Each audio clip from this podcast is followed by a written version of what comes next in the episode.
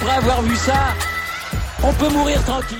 Bonjour à toutes et à tous et bienvenue dans ce podcast pour débriefer ce dernier Grand Prix de la saison, le Grand Prix d'Abu Dhabi. La 22e course de la saison était la dernière.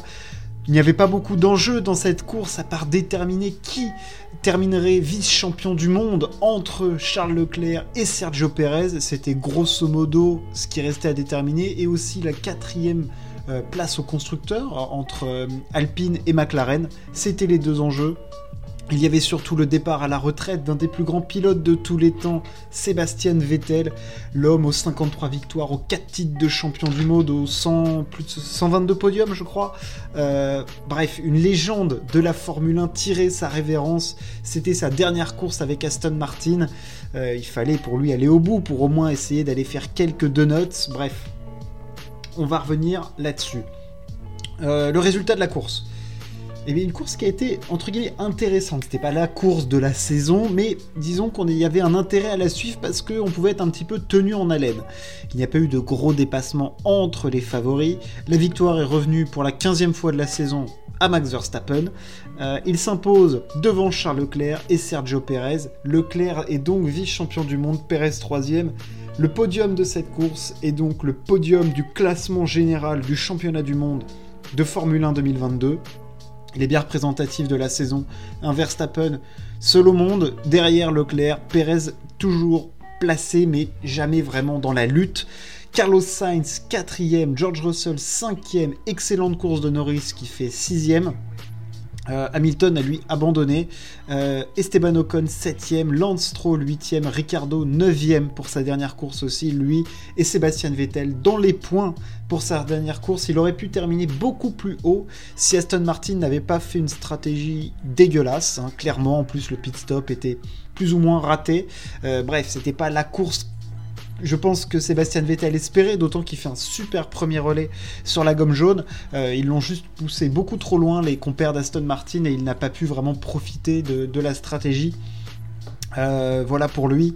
Daniel Ricciardo, lui, 9ème. Euh, Fernando Alonso, lui, pour sa dernière course avec Alpine, ah bah, à l'image de, de, sa saison, vécu une course compliquée. il a dû encore abandonner pour un un bris mécanique, euh, l'espagnol bah, qui a connu une saison un petit peu galère, hein. c'est son sixième abandon de la saison. Bah, c'est pas, c'est vraiment pas ce qu'il imaginait pour, euh, pour, sa dernière course avec l'écurie française, c'est certain. Euh, c'est une saison frustrante parce qu'on le voyait vraiment très rapide, il était vraiment très performant, Fernando Alonso. Malheureusement pour lui, ça s'est jamais réellement bien goupillé. Et voilà, cette course-là résume un petit peu ça. Pour ce qui est de la course en elle-même, Verstappen s'impose devant Leclerc et Perez.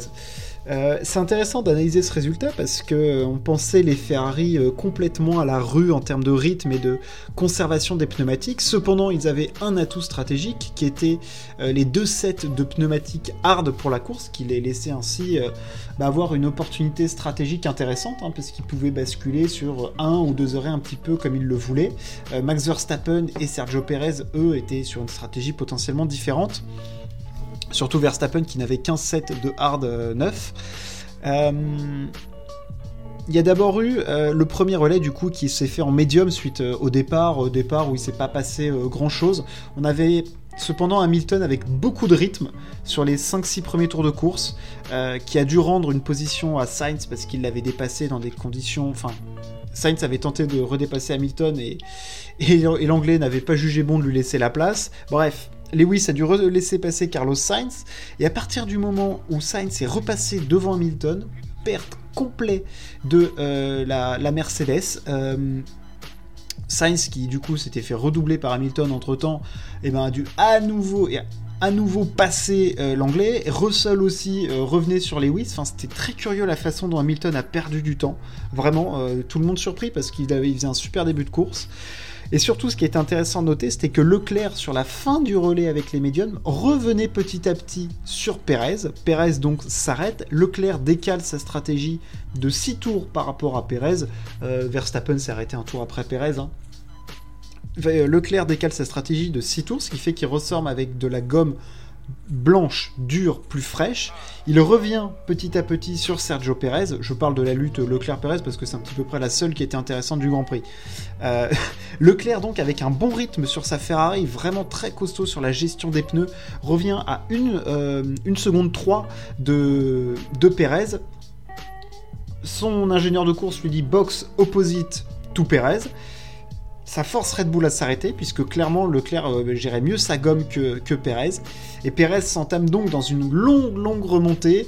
Euh, il y a tout d'abord, il fait une erreur qui va lui coûter très cher sur, euh, sur Vettel et tout, où il bloque ses roues il va passer tout le troisième secteur, euh, malheureusement pour lui, euh, dans les échappements, là où il y a tout le virage sinueux, dans les échappements de, de Sébastien Vettel. Et après, il y a aussi la lutte avec Pierre Gasly en fin de course qui lui coûte cher. Il ne pourra pas revenir sur Leclerc et Verstappen, euh, qui eux sont restés sur une stratégie à un arrêt. Euh, Leclerc avait un rythme qui était vraiment très correct. Euh, franchement, c'était euh, plutôt très satisfaisant quand on sait qu'en plus la Ferrari était en mode plutôt conservateur du moteur et autres composantes du, moteur parce qu'ils étaient un peu à l'arrache en termes de pièces. Euh, Leclerc, très bon rythme. Il a fait une super gestion des pneumatiques dures. Euh, voilà, quand même un arrêt de quasi 45 euh, tours, hein, je pense à peu près. Donc vraiment très très costaud. non, c'était très très propre. Et Perez, je peux pas dire que la stratégie de, Red Bull est mauvaise parce que ça joue à un tour et que potentiellement s'ils se viandent pas sur sur comment dire sur Vettel et sur Gasly, bon voilà, et il peut passer Leclerc, mais ça aurait été un petit peu juste. Je pense qu'il aurait. Dans deux, tours après, c'était sûr qu'il passait. Un tour, ça pouvait être un petit peu juste. Euh, bref. Après, c'est vrai que si on fait un compute de la saison, cette lutte pour la deuxième place, elle aurait pas dû avoir lieu parce que Leclerc, il devrait pas il devrait pas se battre avec Perez à l'heure actuelle, mais avec plutôt Verstappen parce que quand on se remémore le début de saison, Leclerc c'est le meilleur pilote, il y a la meilleure voiture, il y a les bonnes stratégies. Et puis à partir du moment où ça a commencé à casser le moteur en Espagne et en Azerbaïdjan alors qu'il était en tête, c'est vrai que la dynamique a complètement changé. Je parle même plus de l'accident en France qui coûte extrêmement cher. Voilà, il y a eu des, faits de course qui font que euh, Leclerc ne s'est pas battu avec Verstappen cette saison et qu'on n'a pas eu la lutte qu'on a eu lors des trois premières courses qui présageait d'une saison absolument hors norme. Donc c'est vrai que de ce point de vue-là, on était un petit peu déçus. C'est vrai que cette lutte Leclerc-Pérez, c'est pas qu'elle est sans saveur, mais c'est que c'est une lutte pour le, la deuxième place du championnat du monde, que c'est un peu plus de l'orgueil de pilote euh, qu'autre chose, parce qu'elle a une valeur en soi de se dire que tu as fini deuxième, mais c'est pas, voilà, ça restera peut-être pas dans les annales, quoi. Je veux dire, euh, c'est pas, pas cette place-là qui, convoitait Charles Leclerc, mais en tout cas, je trouve que c'est au, vu de la saison, c'est quand même une place qui mérite largement. Euh, c'est le deuxième meilleur pilote du monde cette saison. Voilà, Verstappen était au-dessus du lot, il était plus fort. 15 victoires quand même, nouveau record. Alors il n'y a pas le record du pourcentage de, victoires sur une saison, toujours détenu par Schumacher, mais c'est une saison absolument exceptionnelle du néerlandais. Euh, il était en mode Lewis Hamilton toute la saison, quoi. Toutes les opportunités euh, à saisir, il les a saisies. Hein. Je parle évidemment de la Hongrie qui, qui a une victoire euh, folle pour moi, je trouve. Autant en Belgique, on le voyait venir parce qu'il y avait un rythme absolument phénoménal de la Red Bull par rapport aux autres voitures, mais alors en Hongrie, c'est en plus d'un, c'est une victoire qui pour moi résume très bien cette saison. C'est-à-dire que Red Bull optimise ses stratégies et Ferrari se viande. Donc euh, voilà, mais Verstappen était au-dessus du lot, il était absolument pas inquiété du tout toute la course, il a été devant tout le temps, il a peut-être laissé la tête deux tours le temps du jeu des arrêts au stand, mais enfin bref, sinon il y avait, y avait rien derrière. Euh, Sainz qui fait quatrième, qui chope du coup la cinquième place au championnat pilote à Lewis Hamilton qui a, abandonné, deuxième abandon après, après la Belgique pour Lewis. Euh, George Russell, cinquième, qui finit donc quatrième de championnat du monde. Euh, quel championnat pour, George Russell? Une course un petit peu plus dans l'anonymat, c'est vrai que pour Mercedes, c'est une course compliquée et j'étais assez surpris de les voir en, termes de rythme même derrière Ferrari. Alors faut dire que j'ai été surpris par le rythme euh, des hommes de la Scuderia parce que clairement je m'attendais pas à ça et, le, rythme de Russell était bah, en dessous, quoi, clairement. Enfin, là, on avait vraiment la distinction euh, Verstappen. Après, on avait les Ferrari et Perez. Et derrière, les Mercedes. Donc, euh, voilà, un petit peu plus. Alors, les Mercedes, bien moins loin qu'en début de saison. Mais c'est vrai que c'était plus la hiérarchie qu'on a vu tout au long de la saison, quand même, avec un Verstappen seul au monde. Leclerc Sainz et Perez qui sont en lutte avec un Leclerc qui est quand même un petit peu plus fort, et derrière les Mercedes. Euh, Norris qui fait bah, sixième, euh, il, est, vraiment très costaud quand même, Lando Norris. Je veux dire, euh, avec la McLaren qui est quand même une voiture moins performante que l'Alpine, il met quand même 30 points au, meilleur des pilotes Alpine qui est Esteban Ocon. Alors même si je pense que Fernando Alonso fait une meilleure saison qu'Esteban Ocon, il marque moins de points, mais bon, il y a plus de... il a perdu un nombre de points incalculable. Norris fait une saison exceptionnelle, il hein, n'y a rien à dire. Franchement, c'est du maximisation de potentiel euh, à outrance ce qu'il a réussi à produire. Et j'espère que McLaren va un jour lui donner dans les mains une monoplace digne de ce nom parce qu'il a vraiment un talent incroyable. Euh, mais on verra, ça l'année prochaine. Et puis après, bien sûr, Sébastien Vettel qui tire sa révérence. Euh, voilà, un des plus grands pilotes de tous les temps qui un palmarès à 25 ans, c'est vrai que sa 25e année, quand il est euh, quadruple champion du monde, on se dit qu'il va péter tous les records. Euh, malheureusement pour lui, il y a l'arrivée du nouveau règlement en 2014 et la domination de Mercedes. Euh, il y a ces années Ferrari qui, je pense, l'ont usé mentalement, physiquement. Euh, des saisons en plus où Ferrari a été responsable, où lui aussi a été responsable, évidemment, en 2018, euh, parce qu'il avait, je pense, la meilleure monoplace du plateau, et il y avait clairement mieux à faire que de se planter. mais ça n'enlève rien à son talent exceptionnel, à ce qu'il a fait en Formule 1, au record qu'il a établi, des records qui vont être extrêmement difficiles à aller chercher. Enfin, je veux dire, 4 titres de champion du monde à 25 ans, c'est phénoménal, des records de précocité absolument fous. Donc euh, voilà, Sébastien Vettel tire sa révérence. Je pense qu'on le reverra dans le cirque de la Formule 1.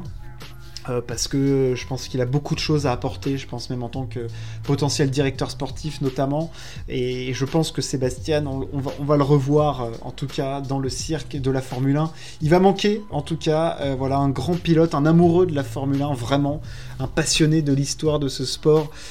franchement, ça, ça faisait quelque chose de le voir partir parce que c'est vrai que sa première victoire en Formule 1 c'était quand même en 2008, c'est une page qui se tourne, voilà, c'est il y a des grands sportifs qui, ont pris leur retraite euh, cette, euh, cette saison. Évidemment, Roger Federer, euh, Serena Williams aussi, et Sébastien Vettel est un immense, immense sportif, un des plus grands sportifs de tous les temps, et il va rester dans les livres d'histoire pour de nombreuses années.